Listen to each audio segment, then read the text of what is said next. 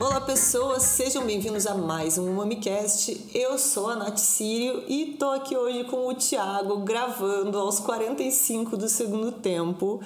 Para vocês terem uma ideia, são nove e meia da manhã de sexta. Vocês vão ouvir esse podcast ao meio-dia de sexta. Então, este é o nosso nível de loucura essa semana, mas deu, vai sair, porque não fica sexta-feira sem episódio, a gente nunca desaponta vocês.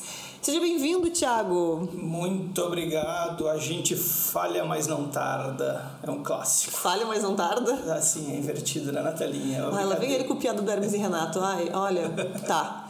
Então tá, né, povo? Aquecimento global. Tá, o tema não é exatamente aquecimento global, mas é um pouco de aquecimento global. A gente publicou, quem segue a gente no Instagram, por favor, espero que todos que estão aqui sigam. A gente publicou essa semana, eu acho que foi ontem ou ontem, ontem é, um post falando que as seis, as seis novas uvas aprovadas em Bordeaux. É uma notícia que saiu essa semana. Para quem acompanha o nosso site, em 2019 a gente publicou uma matéria contando sobre um grupo de produtores de Bordeaux que havia protocolado uma petição é, solicitando a inclusão de sete novas uvas na região de Bordeaux calma, não vai ter Poillac, Margot, etc., com novas uvas, é só para produção de Bordeaux AOC e Bordeaux Superior AOC. Uh, saiu essa semana a aprovação é, das sete que eles protocolaram, seis foram autorizadas, uma ficou de fora. E a gente vai falar um pouquinho desse assunto aqui hoje, porque aquecimento global é real, gente, tá rolando e agora chegou no mundo do vinho. Agora não, na verdade já vem chegando. É, tem muita região que se beneficiou incrivelmente né, desse aquecimento global, região que não conseguia maturar muito bem uvas tintas, por exemplo, regiões mais frias, regiões mais ao norte ou ao sul, né? Olha, eu sempre esqueço, ao norte ou sul, regiões de latitudes mais elevadas, agora estão conseguindo maturar uvas que antes não conseguiam. Um bom exemplo é a Inglaterra. A Inglaterra, que não é um tradicional produtor de vinho, mas é um tradicional consumidor, né? Não é um tradicional produtor de vinho, tem conseguido produzir cada vez mais uvas no seu país, mesmo com a latitude sendo super norte, porque o aquecimento global começou a permitir essas regiões mais ao norte a produzirem mais eh, vinhos com mais facilidade. Consequentemente, regiões com latitude inferior começaram a ficar quentes demais. E não é só excesso de calor, né? A mudança climática afeta diversos outros aspectos. Então, não é que as regiões apenas ficaram mais quentes. Ah, o ciclo de chuvas mudou, é, tem mais seca em alguns lugares, tem mais chuva em outros lugares. Isso influencia diretamente na maturação da uva, no nível de acidez que essa uva vai ter, nos aromas dessa uva, porque um, uma região quente demais, safras quentes demais tendem a modificar bastante os aromas de uma uva. Também influencia na seca, na disponibilidade de água no vinhedo, enfim, tem um monte de fatores que vão ser afetados aí, já estão sendo afetados pelo aquecimento global. É, a região de Bordeaux, na verdade, isso não é uma novidade, não é de agora, vem estudando essa mudança há 10 anos, já foram 52 variedades avaliadas. É, e agora, eh, em 2019 foram protocolados, foi protocolado então esse pedido com sete variedades. E agora 2021 saiu essa autorização do INAL, que é o instituto que controla os produtos com denominação de origem na França e foram autorizadas novas uvas na região de Bordeaux, o que é um marco muito importante. Bordeaux é uma região muito clássica e tem seis novas variedades autorizadas, então, para plantio agora a partir de 2021. É, é importante entender que essas variedades novas não vão aparecer no rótulo do tipo agora existe um alvarinho de Bordeaux. Eu nem falei quais são as uvas, né? Mas já dando um spoiler aqui. Um alvarinho de Bordeaux, um Turiga Nacional de Bordeaux. Não é isso. É, essas variedades podem compor no máximo até 10% do corte é, dos blends de Bordeaux AOC e Bordeaux Superior AOC e podem compor no máximo 5% da área de vinhedos. É...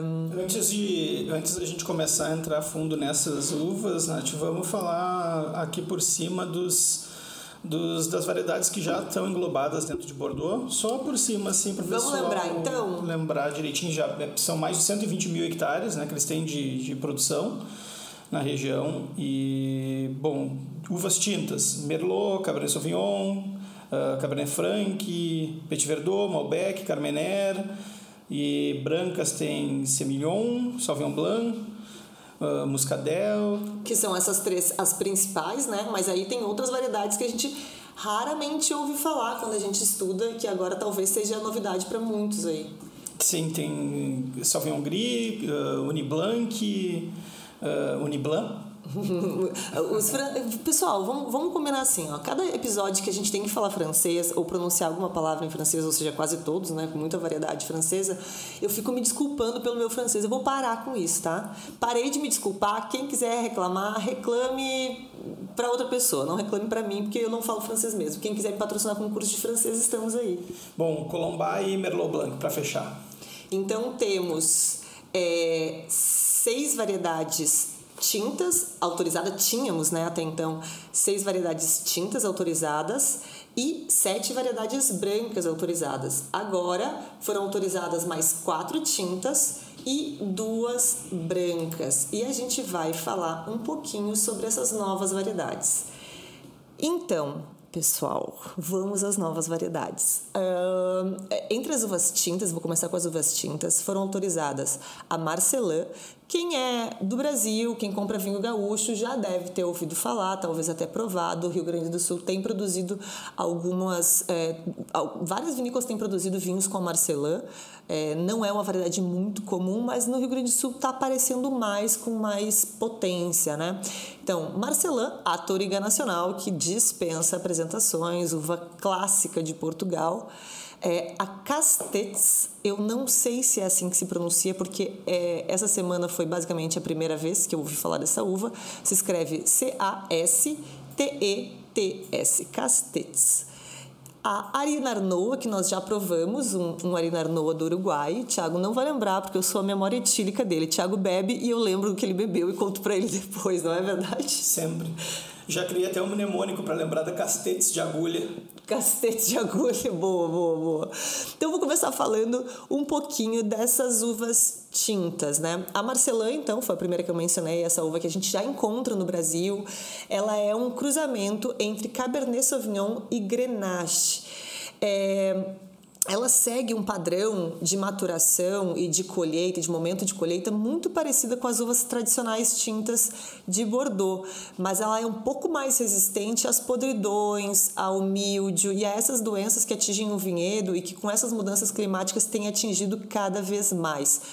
Ela dá características é, de vinho com. É, é, ela produz vinhos mais encorpados, com bastante cor, é, com taninos bem estruturados. Então é uma uva que não foge do padrão das variedades de Bordeaux.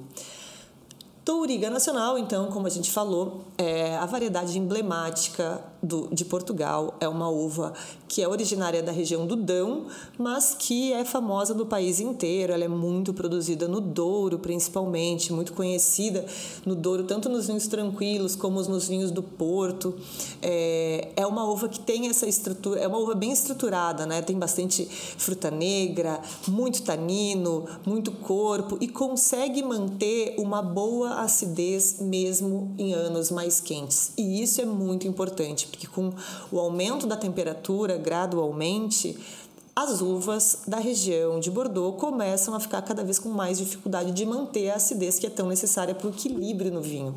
A Touriga Nacional, como eu acabei de mencionar, é produzida em regiões muito quentes. O Douro é uma região que tem um verão muito quente, a temporada de crescimento muito quente. E é uma uva que está bem adaptada a esse tipo de clima, um clima seco, um clima quente, muito ensolarado, e produz vinhos com uma ótima estrutura, um ótimo equilíbrio, uma boa acidez. Então, a Touriga Nacional também agora vai aparecer nos blends de Bordeaux AOC e Bordeaux Superior AOC.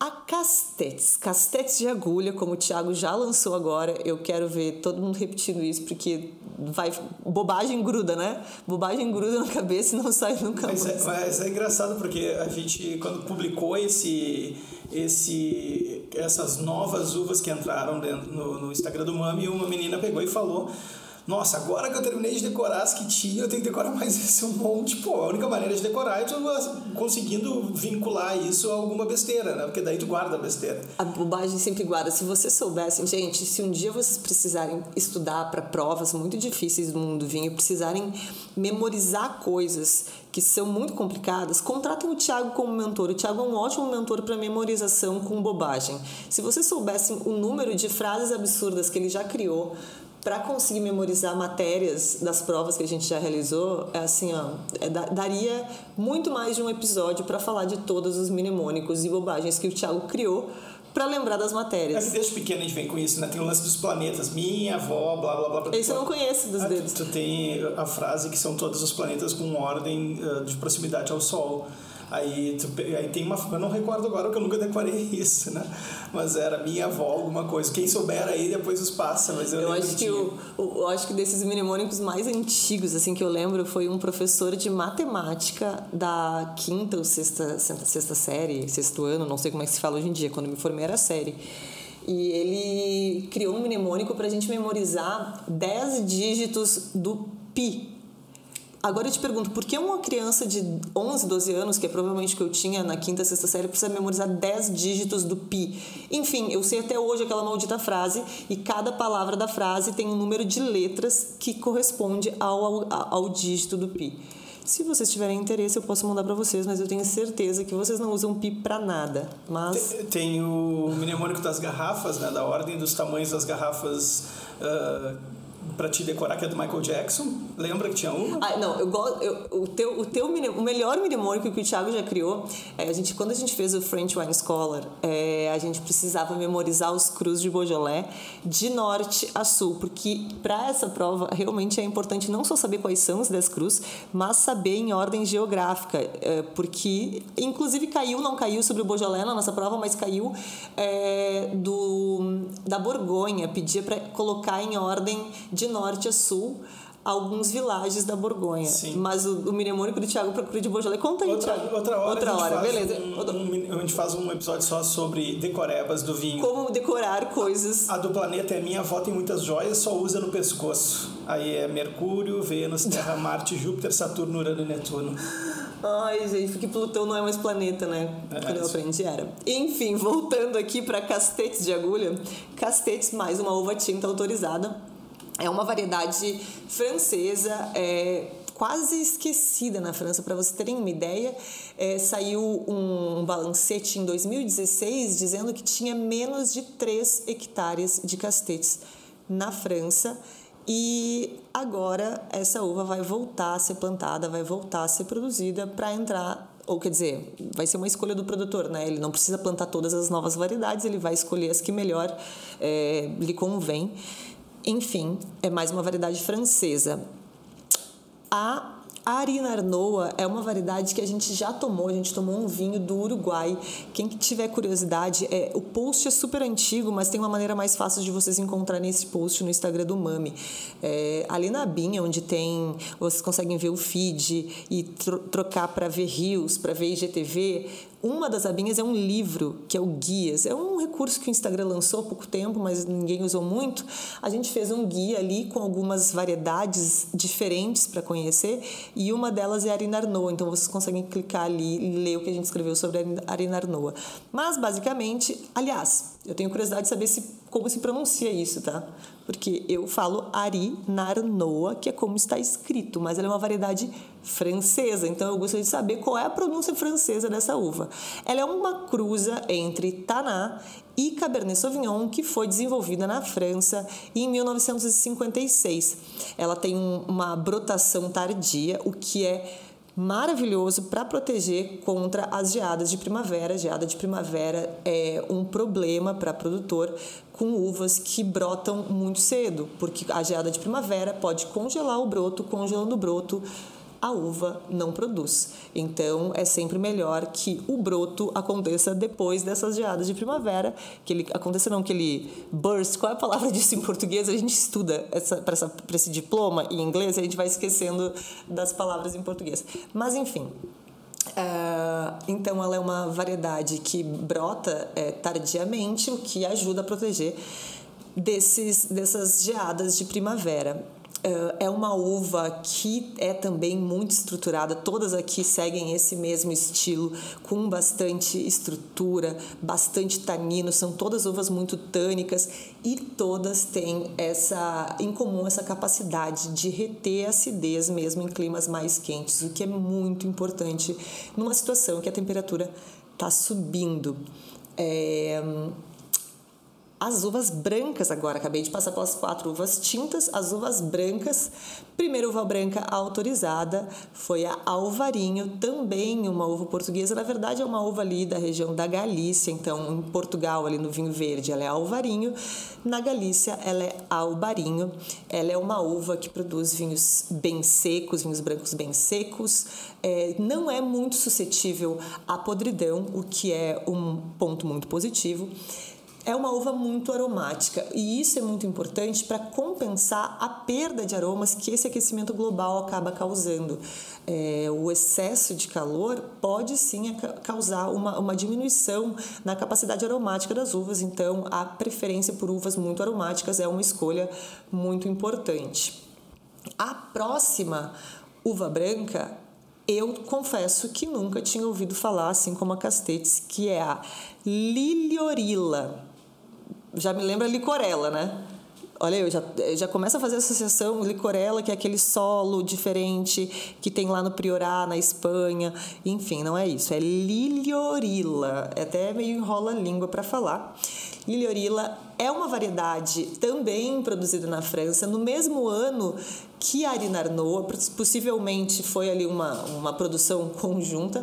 Ela é um cruzamento de Chardonnay com Baroque ela é uma uva de grão muito pequeno, mas muito aromática também. Ela não tem uma acidez tão alta uh, entre as uvas que eu já mencionei aqui, mas ela tem essa capacidade de manter a, a característica aromática mesmo em temperaturas mais quentes. Aqui é importante falar que, como comentei no início, 52 variedades já foram consideradas na última década, não é uma coisa de 2019 para cá. 2019 a petição foi protocolada, mas o estudo vem acontecendo, o estudo que está sendo conduzido pelo, o, pelo Conselho dos Produtores de, de Bordeaux, que tem a sigla CIVB, ele está acontecendo na última década. É, eu falei que foram sete uvas que eles pediram nessa petição, né, que eles protocolaram em 2019. Uma delas não foi autorizada, que é a Petit Mansan, Petit Mansen. falei, falei o contrário. Uh, por quê? porque ela é muito emblemática na região dos Pirineus.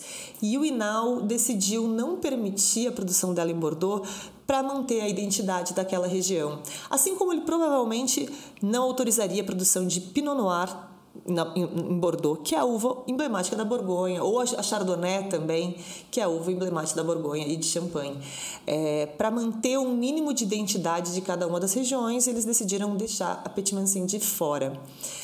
Então agora a gente tem um número bem grande de variedades autorizadas, lembrando que a gente está falando apenas de autorizadas para a produção de Bordeaux AOC e Bordeaux Superior AOC, que são as categorias mais de entrada dos vinhos de Bordeaux. Essas uvas elas vão ser revisadas, esse status que elas ganharam de uvas autorizadas vai ser revisado no, nos próximos 10 anos, assim, e vão deixar é, esse início acontecer e vai ser revisado para ver se se mantém, se tira, se mantém alguma e se tira outra, se inclui uma nova, enfim. É, lembrando que apenas 5% da área de vinhedos pode ser plantada com essas variedades e ele, elas não podem ultrapassar 10% do blend dessas, desses vinhos. Deixa eu perguntar uma coisa então, Natália. O, como é que funciona agora? O pessoal já pode estar plantando ou é a partir de agora que tem que começar a plantar ou tem que esperar aquele prazo de três anos para começar a colher? Como é que vai funcionar isso? Uh, os vinhedos já podem ser plantados a partir desse ano, já está autorizado o plantio a partir de 2021. Obviamente, as videiras elas começam a ser produtivas a partir do terceiro, quarto ano, de uma forma com mais qualidade. Possivelmente, os produtores irão esperar esse prazo para começar a utilizar essas uvas. É, mas é importante entender que essas variedades elas foram escolhidas porque elas são mais adaptáveis a tudo que está acontecendo agora, ao estresse hídrico que está acontecendo, é, as doenças que têm atingido cada vez mais os vinhedos. E não é só com novas variedades que os produtores de Bordeaux estão se precavendo do que tem acontecido com essa mudança climática. Na verdade, é, é, tem um dado que fala que a Petit Verdot, por exemplo, que é uma variedade que é, tem maturação tardia e é, já era autorizada em Bordeaux, que tinha uma, uma produção muito pequena, que não era muito utilizada na, na, na região, ela teve um pulo de 191% desde 2018. Então, já entendendo a necessidade de procurar variedades melhores adaptadas, os produtores começaram, já com a Petit Verdot, que era uma uva autorizada, a bombar a produção dela. Eu lembro que, eu lembro que a gente participou de algumas degustações e que a gente teve uh, essa, essa experiência de provar várias safras assim de alguns produtores. Uh, e eu lembro que teve um crescimento grande da, do, da inserção da Petit Verdot dentro dos blends de vinhos de Bordeaux e, e, e ia crescendo cada vez mais. E não só em Bordeaux, como também o reflexo em quem fazia vinhos espelhados em vinhos de Bordeaux aqui na região sul, e inclusive na, na América do Sul. Então, é interessante ver essa mudança que está tendo e perceber que vai aumentando as coisas, né? vai, vai saindo do Vai, vai mudando, sim. Exato. Porque quando a gente pensa em blend, é sempre importante a gente pensar por que, que as regiões que produzem tradicionalmente blends nunca produzem a mesma quantidade. Então, por exemplo, regiões que produzem o famoso uh, corte bordalês, é, Cabernet Sauvignon e Merlot, dificilmente você vai ver cinco anos seguidos, cinco safras seguidas, o produtor fazendo blend na mesma proporção.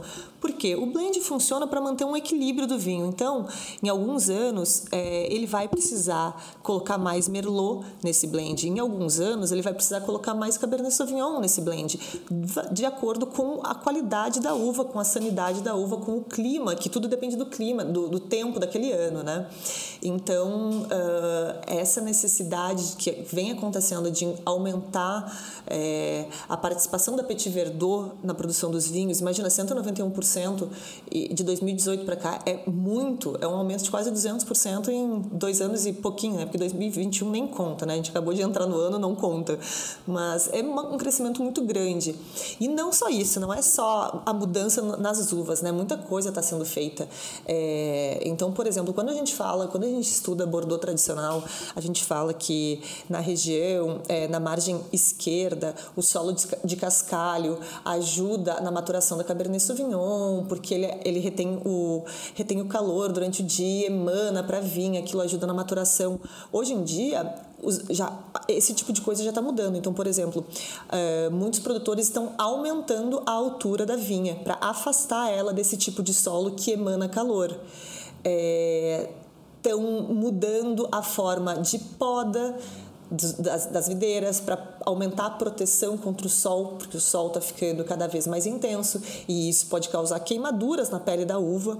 Estão é, adaptando os locais de plantio para reduzir o estresse hídrico, porque o nível de chuvas está diminuindo, uh, mudando para colheita noturna, porque a colheita diurna não está sendo possível. Sempre que eu estou falando isso, eu não estou falando de 100% dos produtores, eu estou falando de adaptações que já estão sendo implantadas por alguns produtores. Mas mudar para colheita noturna, para reter acidez, para evitar é, colher durante no sol escaldante, a uva vai começar a fermentar assim que sair do pé. Então, já estão mudando para colheita noturna, reduzindo a densidade de plantio para que as videiras tenham menos concorrência naquela água que elas puxam do solo. Então, assim, não é apenas mudar as variedades ou incluir novas variedades que vai resolver o problema deles. Eles já vêm se adaptando no vinhedo, eles já vêm se adaptando com o que eles têm, que é aumentar a, porcentagem de algumas uvas que eles têm que já não eram tão utilizadas e passaram a ser utilizadas com mais frequência agora com o Petit Verdot.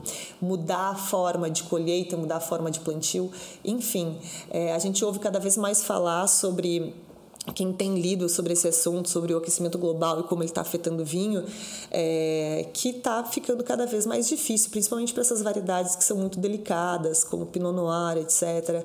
A gente vai ver as áreas de produção chegando cada vez em latitudes mais elevadas, É, por exemplo, eu li uma matéria, uma vez eu acho que foi da Decanter, que falava sobre uma possível futuro, tá, gente? Não tem nada que eu saiba acontecendo agora, mas sobre uma possível é, versão de champanhe acontecendo na Suécia tamanho é a preocupação com o aquecimento global. Então, está se, tá se falando de chegar cada vez em latitudes mais norte para se fugir desse aquecimento que é mais intenso nas regiões mais próximas ao, ao Equador.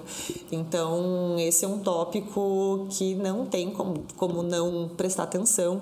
A gente sabe que algumas regiões estão produzindo ótimas safras, regiões que tinham safras muito inconstantes, que tinham muita dificuldade de amadurecer, principalmente uvas, uvas tintas, estão conseguindo amadurecer Essas regiões têm se beneficiado do aquecimento global, mas, em geral, é, as regiões clássicas estão começando a ser afetadas, sim. Bordeaux é a primeira bem visível, né? Eu até anotei aqui como pauta de um podcast, né, para a gente conversar com alguém sobre o aquecimento global. Acho que funciona bem. E Ótimo. É bacana a gente trazer essas experiências. A gente, tu, a gente tu, pode... tu, tu, teve a oportunidade de provar diversos espumantes da Inglaterra, né? Uhum. E disse que a acidez era um canhão. Né? Acidez, é, gente, eu, eu sou viciada em acidez, mas eu provei espumantes da Inglaterra e eu achei que meus dentes iam trincar. Mas o curioso é que nessa degustação, foi uma degustação lá na Inocultura, um workshop na Inocultura em 2019.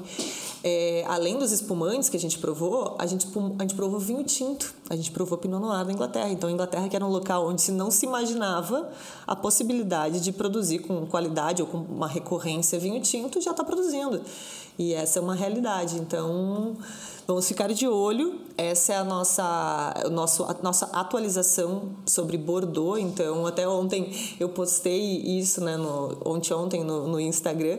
Ontem a Gabi Frison tinha uma aula para ministrar sobre Bordeaux. Já me mandou mensagem dizendo: opa, já estou atualizando meu arquivo porque já tem informação nova. Então é isso. Atualizem suas anotações, peguem seus livrinhos de, de estudos aí de vinho, já anotem as novas uvas autorizadas e fiquem de olho porque isso vai começar a acontecer com mais frequência do que a gente gostaria nas regiões clássicas. Você passou todas as uvas, então foram todas já? Foram todas as uvas. Então, a gente falou. Resumindo, autóctones, temos Portugal e França nessa nova, nesse novo temos, é, temos duas uvas portuguesas e o resto uvas francesas.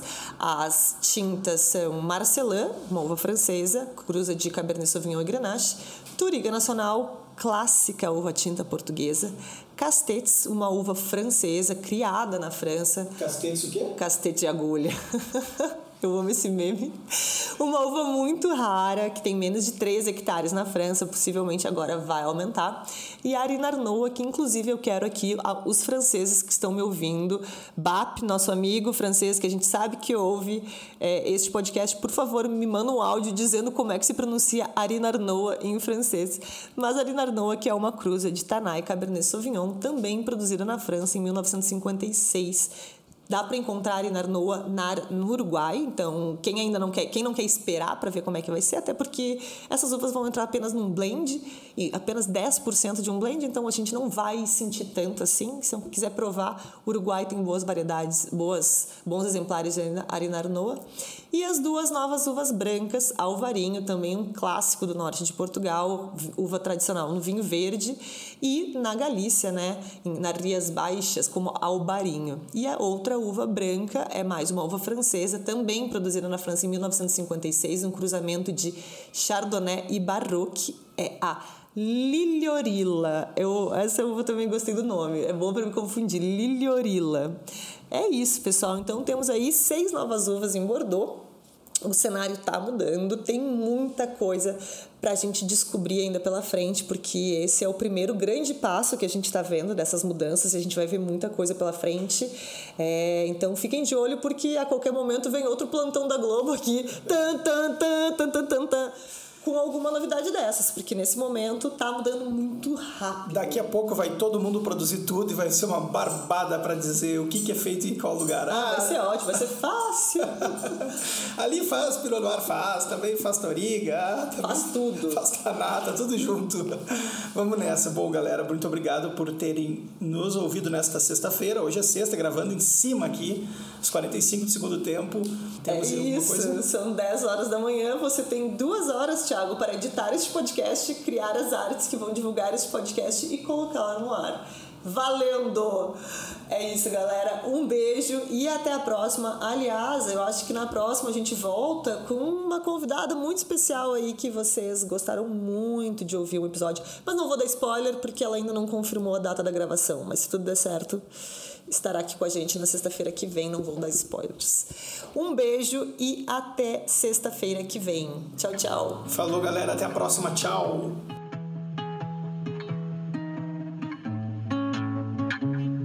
Rappelle-toi les premiers concerts quand tu rappais dans le tromé.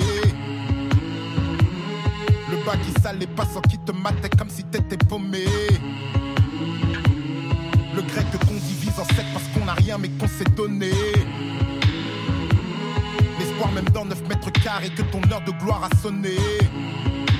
Comme en plein océan, c'est sur un radeau que tu t'étais embarqué avec tes gens, rien qu'un petit radeau t'étais jamais senti oh.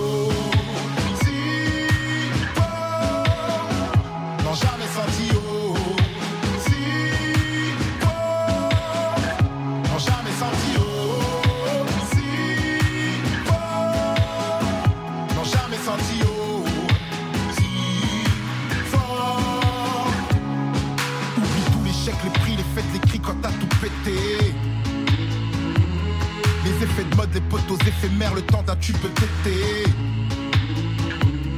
Les filles faciles en quête de flash et d'un bout de célébrité. Les jaloux fâchés que tu fasses ce que n'ont jamais su mériter.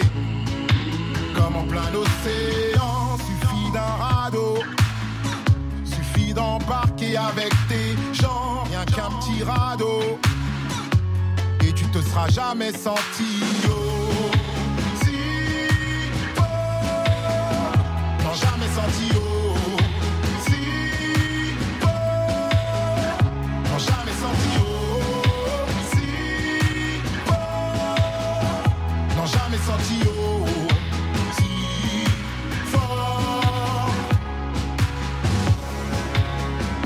Va rouler Oui contre vents et marées faut pas flipper Ça va rouler que tu gardes le cap comme en dérivé, ça va rouler. Oui, contre vents et marées, faut pas flipper, ça va rouler. Comme en plein océan, suffit d'un radeau. Et tu te seras jamais senti oh, jamais senti oh, si fort. Non, jamais senti oh.